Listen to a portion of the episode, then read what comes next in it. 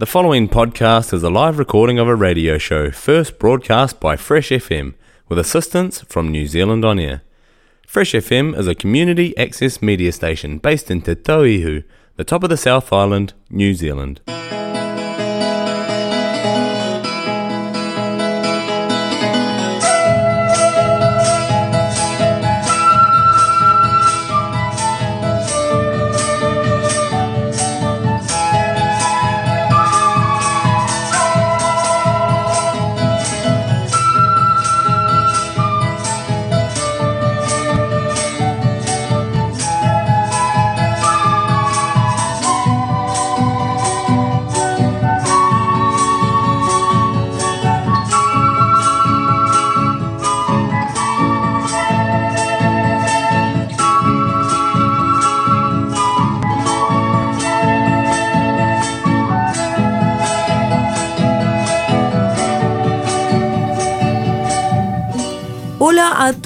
Nuestros auditores. Estamos en una nueva edición de Viva Latinoamérica.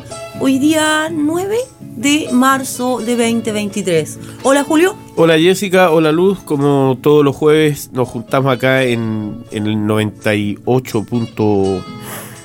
104.8. por Sí. supuesto, 94 de FM, Sí. eh, eh, que nos presta las instalaciones para comunicar y transmitir eh, nuestro análisis y nuestro mensaje a la comunidad latinoamericana en Nueva Zelanda. Buenas tardes, Luz. Buenas tardes Julio, buenas tardes Jessica y hola a todos quienes nos están escuchando en esta tarde en vivo desde aquí, desde los estudios de Nelson de Fresh FM y en Nelson se, se escucha en el 104.8, 95.0 de Golden Bay. Jessica Díaz. Como decía Julio, este programa está dedicado a la comunidad latinoamericana, no solo la que está en Nelson, en todo caso me gustaría aclarar que también estamos en internet a través de freshfm.net y nos pueden escuchar nuestros podcasts que salen a los días domingos, Eh, salen, sí, los días domingos salen lo- los los días podcasts. domingos después del programa. Así que aquí estamos en una nueva oportunidad para conversar aquí en Viva Latinoamérica en el 104.8 Nelson Tasman, Fresh FM.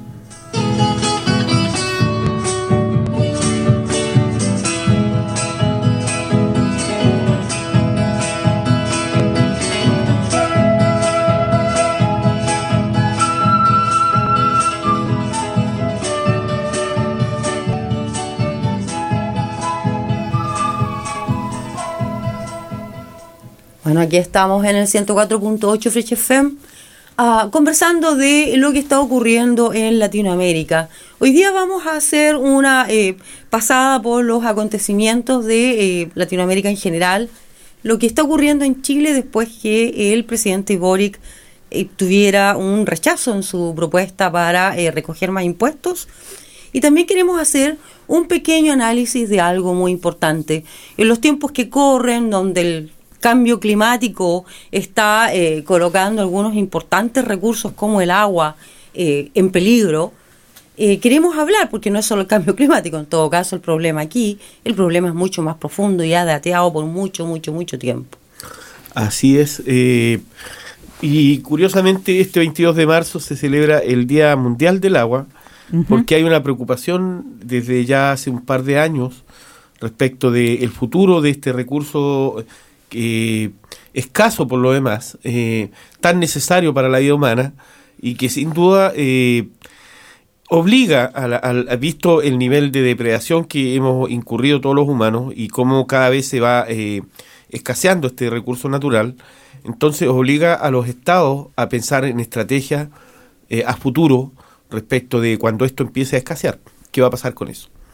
Así es, eh, digamos también que eh, este tema del agua ha estado presente, ya es, es eh, de hecho alguna vez comentamos que eh, incluso algunos estados como Estados Unidos tiene agencias de espías para detectar eh, o algoritmos para detectar la palabra agua en la internet porque se considera revolucionaria.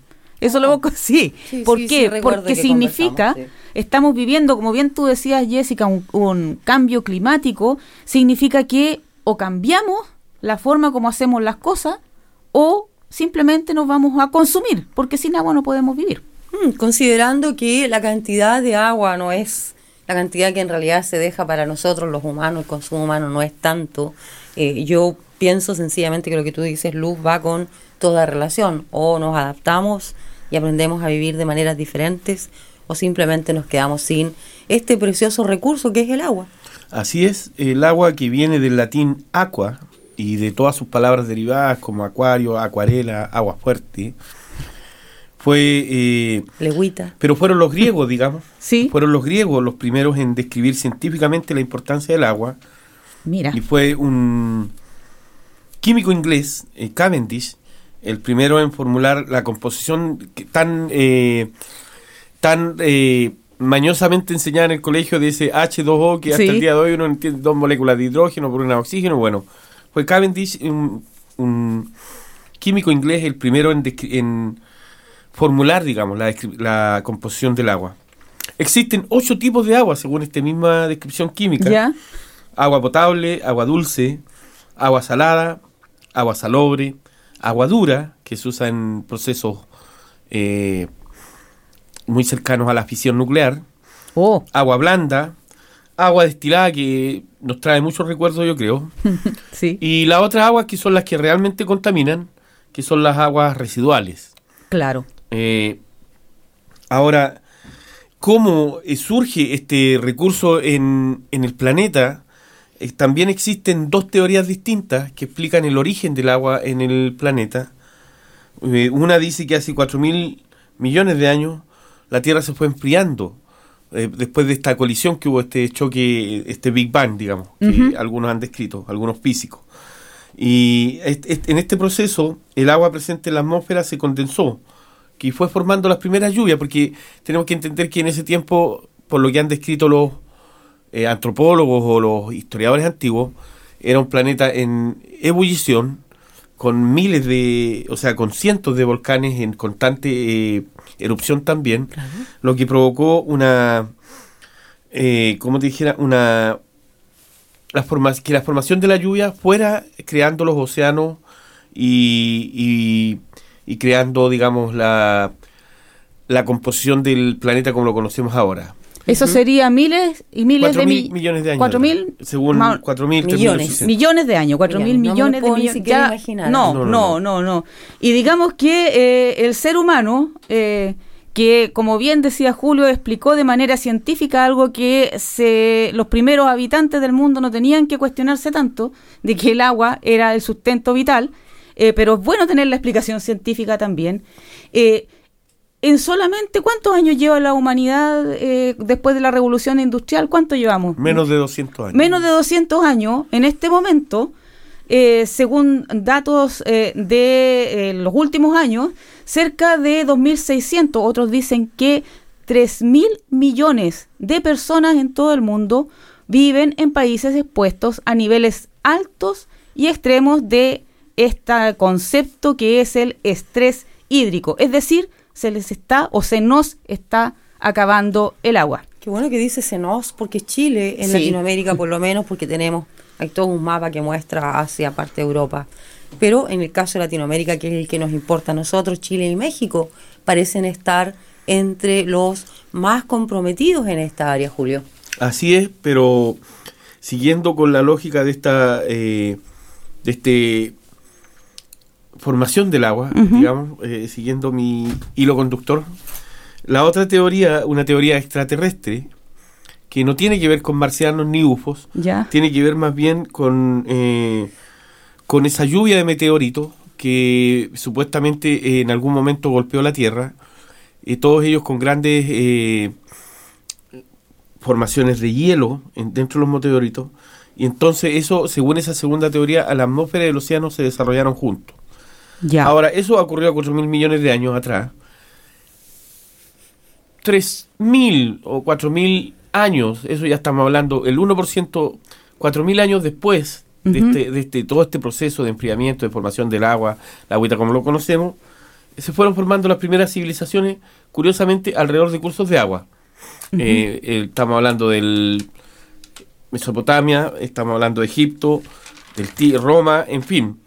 Lo que queremos llegar es que si bien es cierto el agua cubre el 71% de la superficie de la Tierra, eh, que eso está distribuido en océanos y o sea, el 96,5% del total es agua salada y solo el 0,04% es agua de superficie o agua dulce apta para el consumo humano.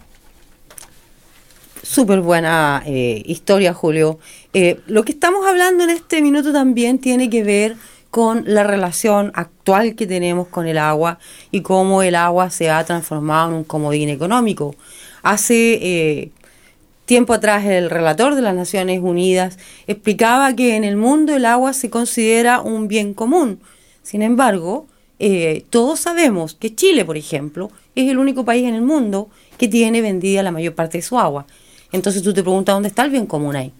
Obviamente no lo hay porque hay una privatización, lo que significó en el fondo que un recurso que debiera pertenecerle a todos los chilenos está en manos de, eh, de unos pocos extranjeros que extranjeros absolutamente españoles compañías, españolas compañías eh, norteamericanas.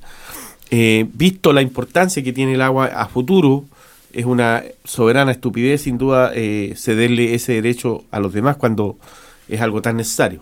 Y de hecho, de las eh, eh, el, el, el, hecho de que en, en Chile esto sea legal eh, es muy tan, tan, tan llamativo que a nivel mundial se dice, hay un, estudios que han dicho, y que esto lo divulga la BBC de Londres, es lo que ellos llaman el gran robo del agua, y que es nada más y nada menos que hacer lo que en Chile se hace de manera legal, que es extraer agua para la agricultura principalmente de los ríos, de los cursos de agua, y con eso se está secando el planeta. De hecho, dicen que eh, el 70% del recurso agua en el planeta se está usando en este momento para la agricultura. Absolutamente, solamente un 10% de ese recurso va para el consumo humano, de hecho.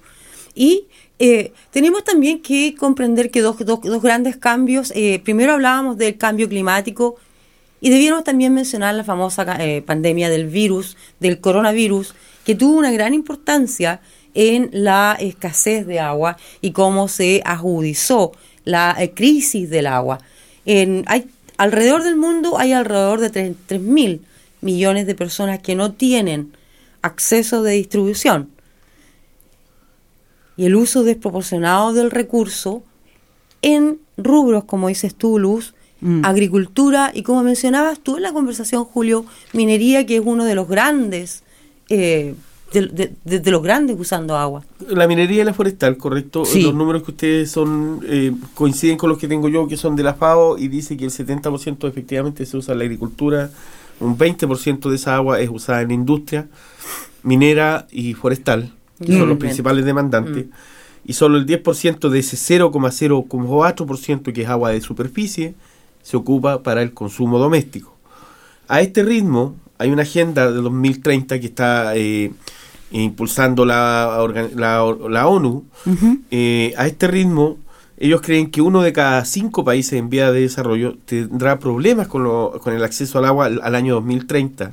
Según, estamos eh, según la, según la FAO.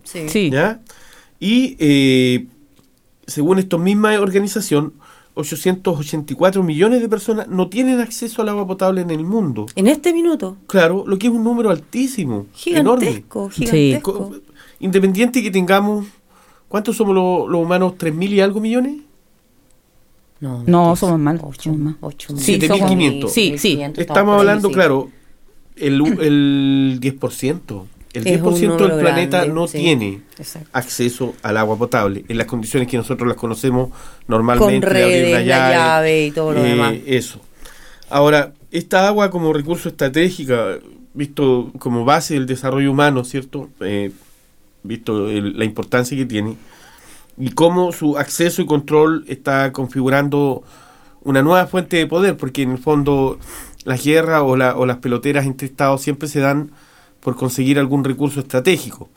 Y la mirada en este caso de esta agenda va apunta hacia reconocer la importancia de este recurso, pero también eh, visualizar estrategias de reutilización y de mantención del recurso que nos permita, por lo menos en un largo plazo, eh, mantener, digamos, eh, el, el- el agua potable al alcance de todos los seres humanos, porque eso ya es algo que ya a partir de 2010 se aprueba el reconocimiento del agua como un derecho humano esencial eh, sin, para la vida embargo, humana. sin embargo, hay números enormes de gente que no tienen acceso. Porque el asunto es eso, el acceso. No tienen acceso a las redes de agua o al agua potable como la conocemos nosotros, como recién decías tú, Julio. Claro. Y que esta eh, escasez de la que hablamos al, al principio eh, respecto de países que están más, en más riesgo que otros de tener escasez hídrica, eh, hay dos de ellos que, est- que son África, por supuesto, el Medio Oriente también ahí porque hay desierto, ¿cierto? Pero Claro. también está México y Chile, Chile Sí. que no son precisamente, no somos precisamente países desérticos, sobre todo Chile. Y vuelvo de nuevo a esto del gran robo del agua que en Chile es legal la constitución, la propuesta de constitución que estaba señalando en Chile que el agua se eh, era no propiedad, sino que era un bien inapropiable del que todos teníamos derecho a uso, se rechazó y al mismo tiempo se, se continúa con labores extractivistas que están literalmente eliminando ríos y cursos de agua. Ah, El río Loa es un caso.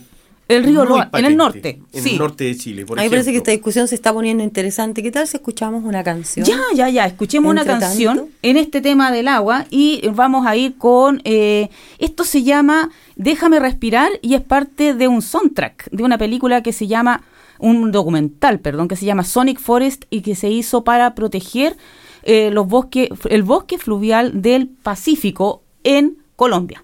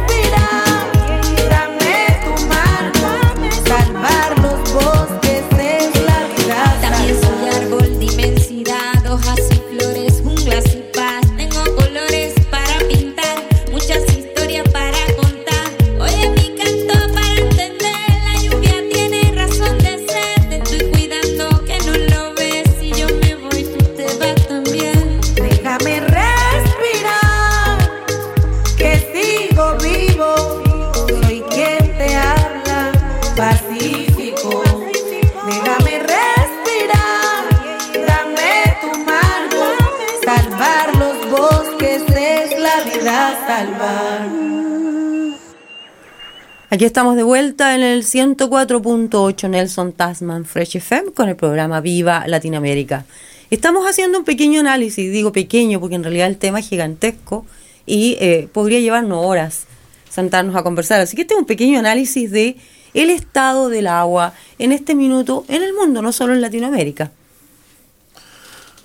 A propósito de la Agenda 2030, que como tú Ah, bien sí. decías, Jessica, y de la importancia de preocuparse, de preocuparse hacia dónde va eh, el uso de este recurso. Eh, dentro de las causas de la escasez de agua está la sequía, que obviamente es por acción de la naturaleza, pero también por la sobreexportación económica, que ha provocado enormes eh, devastaciones de territorios eh, que antes fueron pulmones verdes. La falta de sustentabilidad en las actividades humanas, eso ya está Claro. latamente demostrado a Sí. partir de la emisión de hidrocarburos, etcétera, etcétera. El aumento de la población y la sobreexplotación como las causas principales que se menciona según este informe de la FAO para, eh, eh, para explicar el- la escasez de agua en, en muchas zonas humanas, en muchas zonas del planeta, digamos. Ahora, si uno piensa en cómo se distribuye el agua alrededor del planeta, tenemos que Asia, que concentra el 60% de la población, tiene acceso a un 36% de este recurso. ¿Ya? Europa, que concentra el 13% de la población mundial, accesa casi al 8% de este recurso. En Europa hay muchas zonas que no tienen España, Sí. un, eh, Francia. endémico, Francia sin ¿Por qué duda. tú crees los perfumes? Claro. Sí. Sí. Eh, África también es un, un- un endémico, Sí. con un 13% de la población, la misma población que Europa, pero con un poco más de agua, que es curioso, porque dice un 11% de agua, de acceso al agua. Debe ser la distribución. Y América, eh, incluyendo América como la conocemos todos, desde Anchorage hasta Tierra Cabo de. Hornos o Tierra del Fuego, sí. concentra el 8% de la población mundial, pero tiene un 15% del acceso al agua, lo que es un número alto en relación a su población. Fuera un número alto si no fuera tan requete contra usado por mine- mineras, como decías tú recién, forestales, Correcto. agricultura.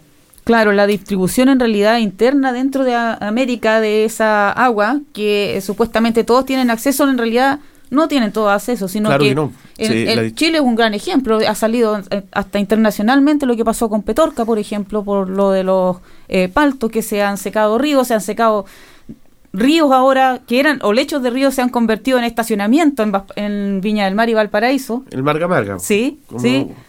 Estacionamiento, ya no hay más río. ¿Y qué, para qué decir en el sur que recién ahora eh, en Pilmaiquén se reprimió eh, con la fuerza policial a una protesta de protectores del río Pilmaiquén, que es la empresa noruega Statkraft, que quiere hacer una represa para variar. Ahí. Y mira, y dentro de las actividades humanas que son sin duda las más nocivas para la mantención del agua, Mm. eh, un, demuestra un botón. Diariamente, según un informe de la ONU, se vierten 2 millones de toneladas de desechos Sí. en diferentes cursos de agua, Sí. como lagos, ríos, etcétera, donde un litro de agua residual, de agua contaminada, digamos, Sí. agua de, de industria, contamina 8 litros de agua dulce. Ay, o sea, ay, la ay. relación es muy alta.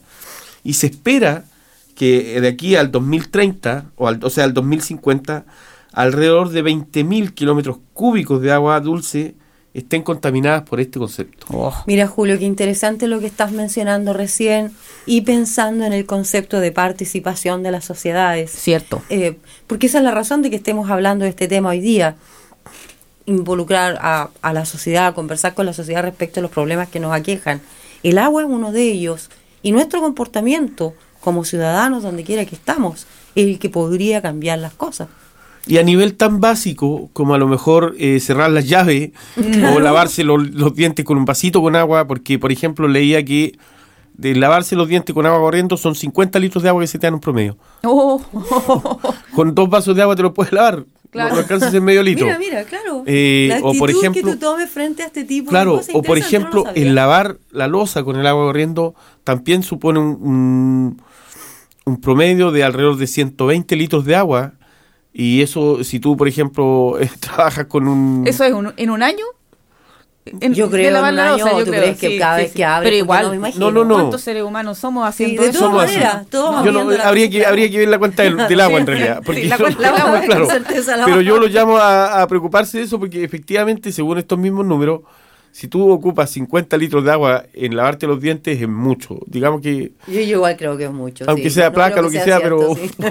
ocupa, puede ocupar otro, otro recurso. Ese, desde lo mínimo, como bien decía usted como ciudadano, es algo muy fácil de cumplir, de, de ser consciente en, a nivel personal, pero a nivel eh, común, a nivel colectivo, también ojo con quienes votamos para los gobiernos. Correcto. ¿Cuál es su discurso respecto del agua? Claro. Preocuparse de esas cosas. Participación. Eso se lo decimos los chilenos por experiencia propia, que ahí están eh, con las forestales ahí, que no solamente se eh, tomaron todo el agua que está matando ríos en el sur, donde hay bosque, sino que ahora quemaron más encima. Es- ¿Y por qué es eso? Porque nunca se ha parado, porque nosotros, los que votamos en Chile, elegimos a gente que no tiene discurso sobre el agua o que hace compromisos y después no los cumple y lo eligen de nuevo. Bueno, Por eso la próxima vez eh, vamos a elegir a alguien muy transparente porque de- tiene que ser relacionado con el agua. Eh, eh, Eh, eh. eh, eh, eh, Participación en el fondo, no es Sí, un eso chiste. es verdad. Oh, pero- La participación de las sociedades no es un chiste y es algo que tiene que empezar a ocurrir. Si queremos sobrevivir a la cantidad enorme de cataclismos que vienen en todo caso, estas olas El agua de es uno de ellos. Claro. estas olas de calor que producen el, el deshielo del Ártico, que está produciendo el deshielo del Ártico de manera rápida, es un problema para nosotros humanos porque esa es una gran reserva de agua para tomar, ¿te fijas? Fíjate que sí y no. Los glaciares y los casquetes polares representan el 1,74% del agua dulce Steve. Disponible a nivel mundial. Ay, ay, ay. Ay, ay. Tenemos que parar. es un poquito, si tú consideras que los europeos tienen un 8%, un 1% es un montón. No, no es Visto así, poco, claro. ¿cierto? No es poco. Ah, Ahora, eh, sin decir aguabá, eh, esto va a colapsar en algún momento, porque si ya hay una preocupación mundial es porque en, eh, los números así lo indican. Entonces es bueno, como tú dices, Jessica, que haya no solo una acción individual, sino también una acción colectiva. en los. Claro que colectivos, sí, sí, claro tomar- que sí. tomarnos en cuenta como sociedad, aprender lo que nos importa y qué es lo que le estamos dejando a la gente que viene detrás de nosotros también. Es realmente tiempo de pensar en eso. Sí. Luz, ¿algo Eso- más que agregar a esto por ahora? Porque obviamente eh, este tema tiene para mucho rato más, mucho, mucho rato más. Un Pero tenemos que hablar un poco de lo que está ocurriendo en Latinoamérica en general también. Así que, eh, ¿tú quieres que pasemos a la música, Luz, o pasamos Ya, directamente a otro Pasemos tema? a la música y hablando también de eh, el agua, la selva eh, y también porque aquí en, en Viva Latinoamérica hemos eh, recordado al pueblo peruano recientemente, tengo una cumbia amazónica Qué de genial. los mirlos. Antes de colocarla, quisiera anunciar el próximo tema. Vamos a conversar de algo eh, que ocurrió ayer en New Zealand. Ayer era 8 aquí. Eh, hoy día fue en Latinoamérica. El Día Internacional de la Mujer. Claro. De la Mujer Trabajadora se le llama, pero es el Día Internacional de la Mujer. Ocurrieron unos hechos no muy agradables, pero al mismo tiempo muchísimas, muchísimas mujeres tuvieron la oportunidad de expresarse en las calles alrededor de Latinoamérica. Vamos a la Y del música, mundo. Luz? Vamos a la música. Estamos en el 104.8 Nelson Aló. Tasman Fresh FM en Sí, el programa Viva Latinoamérica. ¿Qué quiere?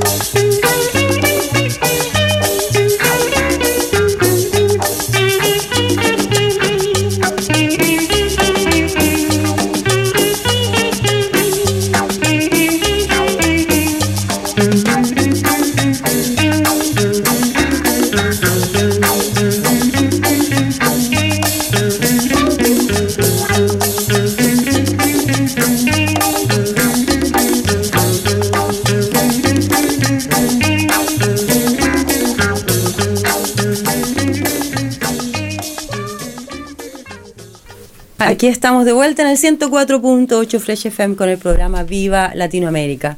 Vamos a hacer un pequeño homenaje a nosotras, las mujeres. Eh, vamos a recordar primero que desde 1911 la Conferencia Internacional de Mujeres Socialistas en Copenhague, Dinamarca, estableció el día 8 de, de marzo perdón, para conmemorar la lucha por la equidad de las mujeres, principalmente con la intención de mejorar las condiciones laborales de las mujeres y otorgarles el derecho a voto también. Así es, eh, el Día de la Mujer se celebra desde entonces en todo el mundo, eh, en América Latina, eh, tradicionalmente con marchas que últimamente o en la Y última... despelote. Algunos despelotes. Eh, en Chile, por ejemplo, eh, 500.000 mujeres, 500.000 asistieron a la marcha del 8M eh, con las distintas identidades de quienes eh, participan en estas marchas. Porque están distintos tipos de feministas, feministas, ecologistas, hay como Ujú. una cantidad indeterminada Subtipos. de grupos de mujeres que se unen todas y, y fue es una fiesta, o fue una fiesta, eh, marcharon hasta la moneda. Hubo algunos incidentes bien curiosos, todavía no sabemos eh, tanto, pero hubo un intento de atacar esa marcha por una gente, unos hombres, eh, con unos buzos negros y con unos palos, pero no les llegó hasta ahí nomás, porque la misma gente de la marcha los repelió. O sea, no 500 mil personas no es llegar y tratar de atacar. Así que, por lo menos, bien por ese lado, la conmemoración, los discursos y la. Eh, ¿Cómo es que le llaman ahora? La sororidad. Esa es una palabra que se usa en ¿Cómo- la cómo la palabra? Sororidad. Soro. Soro, soro de sister, Soro, de hermana, esa, la hermandad de las mujeres. Bien, bien, bien buenas han estado las marchas en América Latina, en México también, enorme marcha. México también eh, está en varias peleas legales relacionadas con los derechos de la mujer. Algo interesante en México, un país tan machista y con tantos femicidios. Así es, y bueno, vaya nuestro homenaje sin duda a todas las mujeres del mundo, a las madres, a las hijas, esposas, amigas, que sin duda son parte importante del planeta Tierra, aunque aún queda mucho por hacer respecto de la igualdad de género, la imparcialidad, digamos, en el trato entre que reciben eh, mujeres y hombres. Aún hay muchas Todavía, diferencias que tienen que hay ser unas tremendas brechas. subsanadas, no solo en, la- en el tema salarial, sino también en el trato, en eh, el poder, eh, cosas tan simples para las mujeres como caminar por las calles sin acoso. Sí, pues. Han sido temas que de, de tanto insistir han formado parte de la agenda política de los estados, hasta crear leyes, por ejemplo, en Chile yo antes de venirme para acá me acuerdo que había una ley antipiropo, porque tú, tú sabes Claro. que era muy común en Chile que eh, pasara una mujer y le tiraran silbido, todo contra su voluntad. O sea, si tú no quieres eso, ¿por qué? Exacto. Eh, yo, yo igual quiero celebrar por la dignidad de todas nosotras. Así es, así es. Y de hecho, eh, a- es de, dul- de dulce y agraz en Chile ahora también, porque después de una linda marcha y unitaria y muy, muy, muy multitudinaria, eh, para variar, en el sur, eh, las mujeres indígenas maltratadas, maltratadas gravemente. La comunidad de Temocuicuy, eh, nosotros lo informamos oportunamente eso, fue eh, saqueada, le quitaron su cosecha y eso es algo muy importante para todas las mujeres, especialmente para las mujeres indígenas, su seguridad alimenticia. Quitarle la cosecha de trigo a Temucuicuy significa que le quitan su alimento, porque la comunidad produce para su subsistencia. se la quitaron porque plantaron en un territorio que les pertenece a ellos y que fue usurpado y supuestamente con la autorización de la titular eh, del dueño, del dueño de, eh, de acuerdo a la ley Winca, digamos, de ese territorio. Pero esperaron que cosecharon y se la fueron a quitar. Las mujeres, en el Día de la Mujer, fueron solamente las mujeres a la eh, comisaría eh, de carabineros del sector a buscar su cosecha y, por supuesto, eh, las reprimieron. Eh, así es que es según uno de los hechos. Lo mismo pasó, ya lo mencionaba, en eh, Pilmaiquén, donde la, llegaron, llegó la represión hasta la casa de eh, la machi Millaray, que es una machi joven, que está ahí como la, la líder de la resistencia de, para eh, proteger el río Pilmaiquén. Eh, y eh, también otra, otra cosa, en otra parte de- del sur, en Lonquimay, en la, como una comunidad pehuenche, eh, llegaron guardias forestales, porque todos sabemos que hay conflicto con la industria forestal. Recordemos que hay estado de emergencia, que se supone que todo esto está siendo vigilado por ejército y carabineros. Pues bien, guardias forestales llegaron ahí y eh, les robaron su cosecha de piñones, la misma figura. Ellos recolectan piñones, es parte de su cultura y de su seguridad alimentaria. Se las robaron, pero no solamente eso, les destruyeron su ruca y maltrataron a sus animales. Guardias privados en pleno estado de emergencia. Así es que de dulce y a gras y recordándonos que a las mujeres nada se nos ha dado gratis, todo lo hemos tenido que pelear y todo lo hemos logrado en solidaridad con nuestras hermanas. Así es que va también nuestra solidaridad y nuestro recuerdo para todas las mujeres mapuches de Chile y de Argentina y para todas las mujeres indígenas también. Absolutamente, Luz, absolutamente. eh, es absolutamente horrible escuchar esos comentarios que tú acabas de hacer y reconocer que el Estado chileno todavía no paga la deuda que tiene con el pueblo mapuche. Así es una es. vergüenza, algo que me hace sentir avergonzada. Terminando con este pequeño homenaje, debemos decir que alrededor del mundo las mujeres salimos a la calle a Sí. celebrar el Día de la Mujer Trabajadora. Así que un abrazo grande para todas nosotras, ¿cierto? Y a seguir poniendo el hombro porque las cosas no han cambiado mucho en la realidad. Sí, pero van a cambiar, pero van a cambiar. Así es.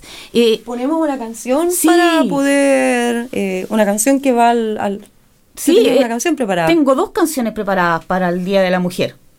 Una eh, es Los Prisioneros, Corazones Rojos. ¿Vamos con esa primero? Ya, vamos con Los Prisioneros entonces, Corazones Rojos. Y esta es una, es una canción bien especial porque eh, ha sido, entre comillas, aprobada por las feministas chilenas.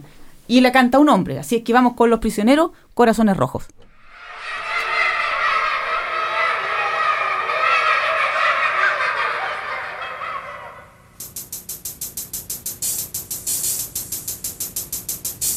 Corazones rojos, corazones fuertes, espaldas débiles de mujer.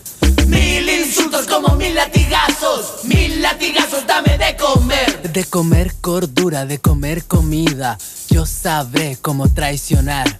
Traicionar y jamás pagar. Porque yo soy un hombre y no te puedo mirar.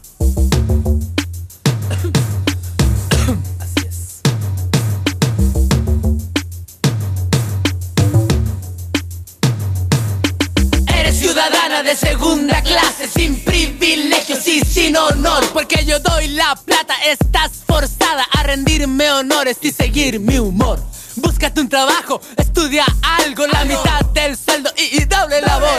Si te quejas, ahí está la puerta, no estás autorizada para dar opinión. Corazones rojos, corazones fuertes, corazones rojos.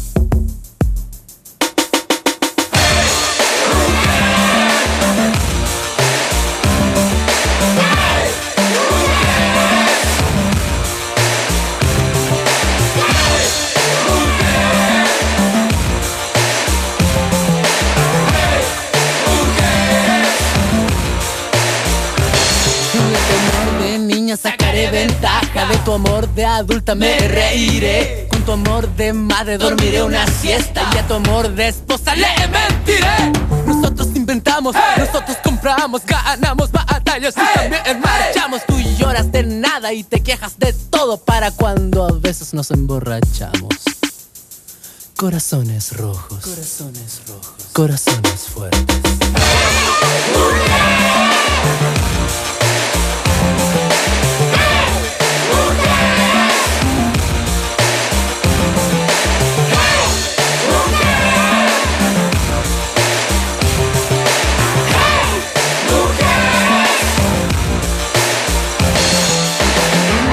Casa te queremos ver. Lavando ropa pensando en él. Con las manos sarmentosas. Y la entrepierna bien jugosa. Ten cuidado de lo que piensas. Hay un alguien sobre ti. Seguirá esta historia, seguirá este orden. Porque Dios así lo quiso,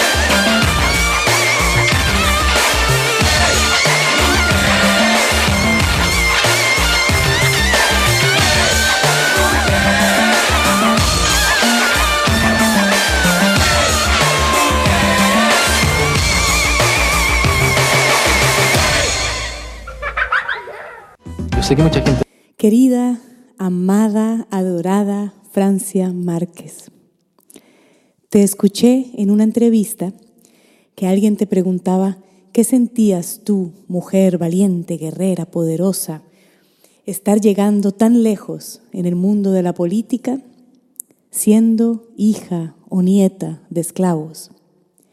Y tú contestaste con tu sabiduría de siempre, es que yo no soy hija ni nieta de esclavos. Yo soy hija y nieta de personas que fueron esclavizadas. Y a mí esto me marcó. Nunca lo había pensado de esa manera. Y escribí esta canción pensando en ti, dedicada a ti, em, que se llama Yo no soy hija de esclavos. Somos nietos de pescadores, de soñadores, de costureras, de cocineras, de gente buena que fue esclavizada y que lo sigue siendo de tantas maneras en nuestro país tan adolorido. Así que hoy la canto para ti, uniéndome a esta serenata virtual que espero que te llegue algún día, que puedas escuchar mis canciones y que te alegre un poquito el día, así como tú alegras mi vida. Has cambiado ya el mundo de muchos y de muchas, incluido el mío. Sueño con que sigas este camino, con que sigas viviendo muchos, muchos años más, iluminando este caminar y enseñándonos, porque cada día, en cada palabra, aprendo de ti. Te quiero mucho, abrazo toda tu feminidad, tu negritud, tu poder, tu fuerza y cuentas conmigo y con mi garganta. Un abrazo.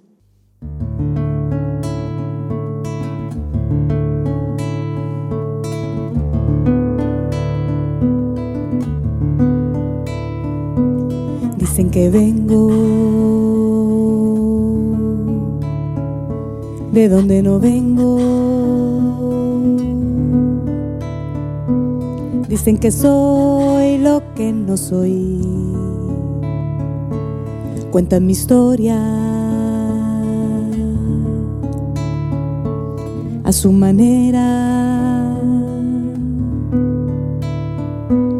Y hasta me inventan un color.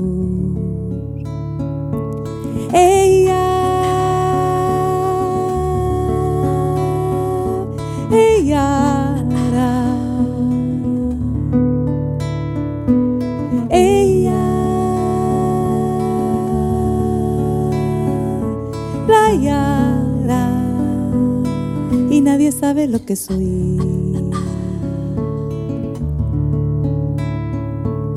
Vengo de semillas escondidas en el pelo de mi madre un poco antes de partir. Vengo de lenguajes inventados en las trenzas de mi hermana, a quien nunca conocí. Y nunca nadie sabe lo que soy.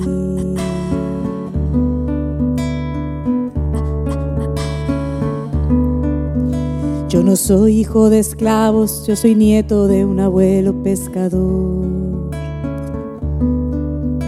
Yo no soy hija de esclavos, soy la nieta de una abuela costurera, de un abuelo carpintero, de algún viejo soñador.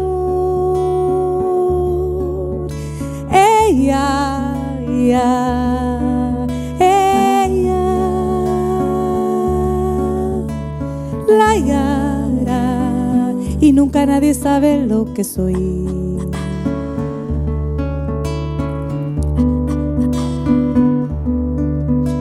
Yo soy viento, soy madera, soy guitarra, yo soy fuego, soy canción. Soy viento, soy madera, soy guitarra, yo soy cuero, soy Yo soy agua, soy montaña, yo soy danza, yo soy fuego, soy canción. Soy, montaña, yo soy danza, yo soy fuego, soy Yo soy viento, soy madera, soy guitarra, yo soy cuero, soy danza. Soy madera, soy guitarra, yo soy cuero, soy Yo soy agua, soy montaña, yo soy danza, yo soy fuego, soy canción. Soy canción,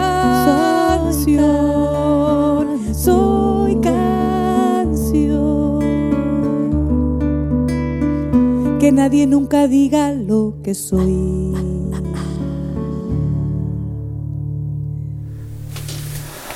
Ahí estaba eh, Marta Gómez, una colombiana que le hacía un homenaje a Francia Márquez, la actual vicepresidenta de Colombia.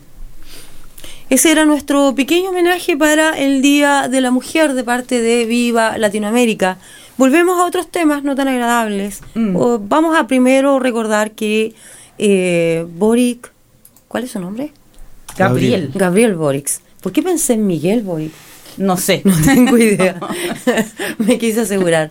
Gabriel Boric, el presidente de Chile, que asumió hace ya un año y que hoy día vio como eh, una parte de la política chilena le cerró las puertas a un proyecto ambicioso de eh, Gabriel, sin embargo, que va a cambiar el rostro de muchas cosas en Chile, lo que tiene relación a eh, pensiones justas, acceso a salud, acceso a educación, acceso a comida y ese tipo de cosas. Bueno, la reforma tributaria justamente apuntaba a eso, a conseguir eh, fondos que permitieran en algún momento implementar las ideas que este, o el programa de gobierno que este candidato Gabriel Boric, presidente actual en ejercicio, hizo al momento de postular a la moneda. Eh, habló claramente de un aumento de los tributos a los super ricos. Sí. En, en ese marco se, em, se condecía esta reforma tributaria que en, en, en lo general, dentro de las propuestas que hizo en su programa de gobierno Gabriel Boric, apuntaban a una renta básica universal, un acceso a la salud gratuita universal y eh, derechos sociales garantizados para todos. Estos recursos ahora obviamente no se consiguieron por... No ahora, porque recuérdate que el Parlamento no puede discutir este proyecto hasta un año más. Sin embargo, Gabriel Boric, y yo creo que lo va a hacer, porque él dijo que va a poner todo su gobierno a trabajar para poder conseguir esta reforma. Ahora este proyecto puede ir al Senado, donde las fuerzas están más equiparadas, porque no nos olvidemos que en el Parlamento Boris necesitaba solamente 74 votos y consiguió 73. O sea, en realidad el proyecto en sí no está perdido, pero sí está perdida la oportunidad de poder implementar esos proyectos de una manera más rápida. El que está un poco perdido a mi juicio, perdido por lo menos respecto al programa de gobierno que él presentó a la ciudadanía al momento de la votación, eh, es Gabriel Boric, el presidente, porque dentro de las cosas que él ofreció en su programa está el establecer un modelo de desarrollo que tenga al centro de todo la soste- sostenibilidad de la vida y el cuidado de las personas y comunidades. Eso significaba una transformación del modelo de desarrollo, Eso. eso significaba un cambio en el rol del Estado según su propio programa, Y eso significaba una defensa de los derechos humanos y el ejercicio de los derechos políticos. Una pregunta, ¿por qué hablas en pasado? Hablo en pasado porque esto fue parte de su programa hace un año atrás. Y estamos viendo a, a- a este- a- a este- a esta fecha, a partir de, de lo que él ofertó, digamos, en, en su programa de gobierno, qué cosas se han cumplido y cuáles no. Claro, pero claramente podríamos decir que algunas de las que tú acabas de mencionar tienen estrecha relación con la reforma tributaria. Hay de otras otra que no, sí. iban a pasar, otras que no. Sí, los derechos humanos. eh, recién Luz estaba hablando de los Sí. flagrantes eh, abusos a derechos humanos que sufren las mujeres mapuche y el pueblo mapuche en general. Claro. A vista y paciencia Y del aquí propio mismo dice que Exacto. fin a la militarización de la zona Exacto. Exacto. macrosur. Eso no ha ocurrido tampoco. No, No. todavía, no. Eso no ha absolutamente ocurrido. no. No. Eh, probablemente algo ha tratado de hacer respecto de la reparación eh, de las víctimas del 2019, porque entiendo que algunos han sido liberados Sí, lo y están, eh, digamos, una comisión de libertad para indulto para la revuelta. Ahora, ¿qué le queda pendiente dentro de este, de este programa que él ofrece, digamos, una plurinacionalidad? Era parte de su programa también. También lo Era era. parte de Sí, la- pues. de Era la- parte de la constitución, de la pero también era Constitución, par- estaba sí. muy ligado. Por eso yo digo que el rechazo a la constitución impactó fuertemente este gobierno en términos de la sensación de que, por lo menos en su primer tiempo, la sensación de que el rechazo estaba íntimamente ligado a la gestión de Boris, lo que no era así. No, absolutamente. Eh, pero se dio esa paradoja y en, en ese contexto entender que él estaba dentro de parte de su programa hablando de un Estado plurinacional, de una autonomía territorial y una recuperación y recuperación de tierra con una creación de una comisión de verdad histórica respecto Claro. al pueblo mapuche y del Aymara y Después de ver lo que ocurrió hoy día con la reforma constitucional y lo que estaba ocurriendo en Chile últimamente, eh, yo no dudaría de las intenciones del hombre de cumplir con su promesa, sin embargo, sí pondría en el tapete las intenciones de aquellos que han estado en el poder por mucho, mucho, mucho tiempo y que son precisamente aquellos que están obs- obstaculizando la realización de estos proyectos. Eh, bien lo dijo Boric hoy día. Y vale decir que yo no soy precisamente una admiradora de Boric, Mm. pero uno tiene que ser neutral también cuando está hablando del tema. Lo dijo hoy día, eh, hay gente que no quiere el cambio mientras estaba anunciando, porque hubo una pequeña caída en la inflación en Chile, lo que aumentó los puntos de Boric. Pero al mismo tiempo el Parlamento rechazó su propuesta de eh, subirle los impuestos, lo que decías tú, Julio, a los hiperricos. Lo que pasa es que esto prueba una vez más que el Parlamento chileno, al igual que lamentablemente otros parlamentos como el Parlamento peruano, están totalmente cooptados y en o en buen castellano están realmente vendidos. Permeados. Vendidos absolutamente, votan de acuerdo a lo que sus financistas le piden que voten. Porque Absolutamente. en esto mismo de la reforma tributaria que tú mencionas, Jessica, eh, hubo varios parlamentarios que eh, sorprendió el voto o no voto de ellos. Debían haber votado a favor y Sí. o votaron en contra o se abstuvieron. Quiero, a mí, ¿qué me dice eso? Yo pienso en, en el Parlamento chileno, en el Parlamento en su tiempo de Brasil, que hizo esas- de esas mismas mo- movidas, y eh, por supuesto el Parlamento de Perú, el bloqueo a Pedro Castillo. Castillo. Ilegal por lo demás, que AMLO Sí. sigue reclamando por ello. Hay quienes se empiezan a levantar diferentes voces en Perú, moviéndonos un poquito eh, para la liberación de Castillo. No quiero no quiero dejar de terminar el tema de Boric. Chile, Julio, porque estoy segura que tú tienes algo más que, O que sea, comentar. en- más que eh, comentar, lo que me llama la atención es cómo frecuentemente los gobernantes, no solo en Chile, es una constante a nivel latinoamericano y probablemente a nivel mundial, al momento de eh, pedir el voto y el apoyo de la gente, eh, te presentan un programa que en el papel suena muy lógico y muy esperanzador para mucha Es muy gente asible. Y muy asequible. Sí. Y en la práctica vamos viendo que eh, corre mucha agua bajo el río y en el fondo, eh, como muy bien sabemos en el caso particular de Chile, los poderes fácticos siempre se están encargando de obstaculizar, taponear, detener Sí. en, en aras de la mantención de sus cuotas de poder Y sus eh, cuotas cualquier dinero, iniciativa sí. que vaya en contra de sus propios intereses económicos. Entonces, una vez más voy a volver con mi discurso que puede sonar majadero, pero al menos que las sociedades despierten Mm. y se vuelvan sociedades participativas.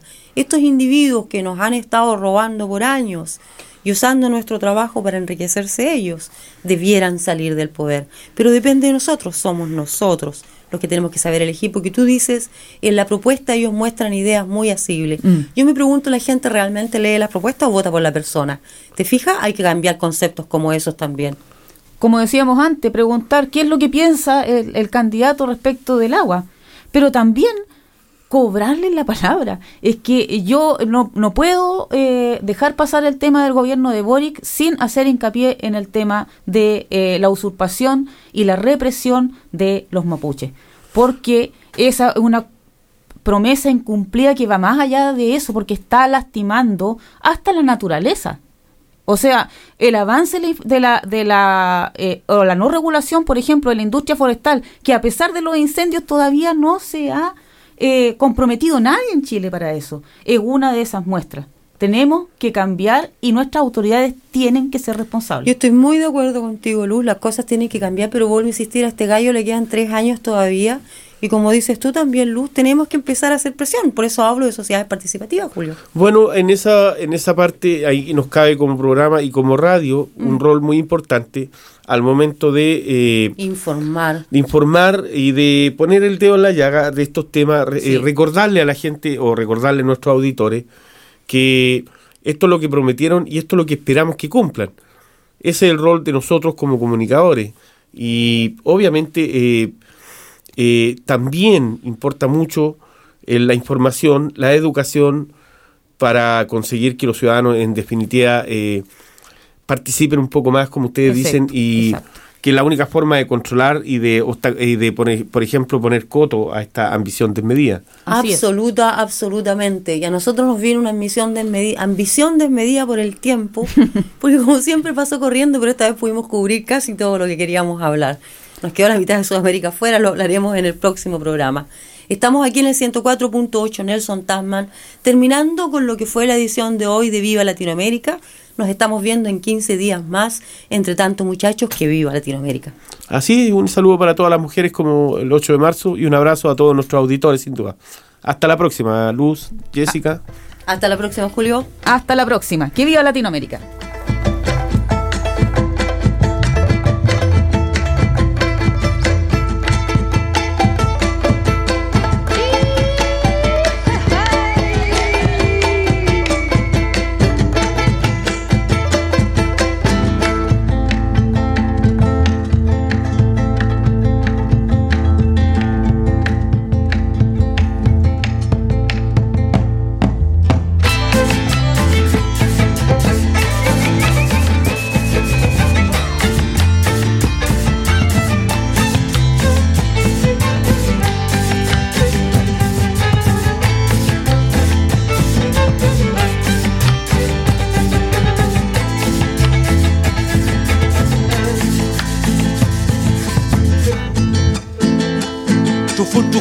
Canto en que va cortando a con resistencia que el huesache va y levantando un territorio que no... The podcast you just listened to was a live recording of a radio show, first broadcast on Fresh FM, the top of the South's community access media station, with support from New Zealand On Air. The funding of Access Media makes these podcasts possible. To find similar programs by other community access media stations, go online to accessmedia.nz. If you or your group would like to know more about how you can have a program on our station, please contact us. Visit our website freshfm.net for our contact details.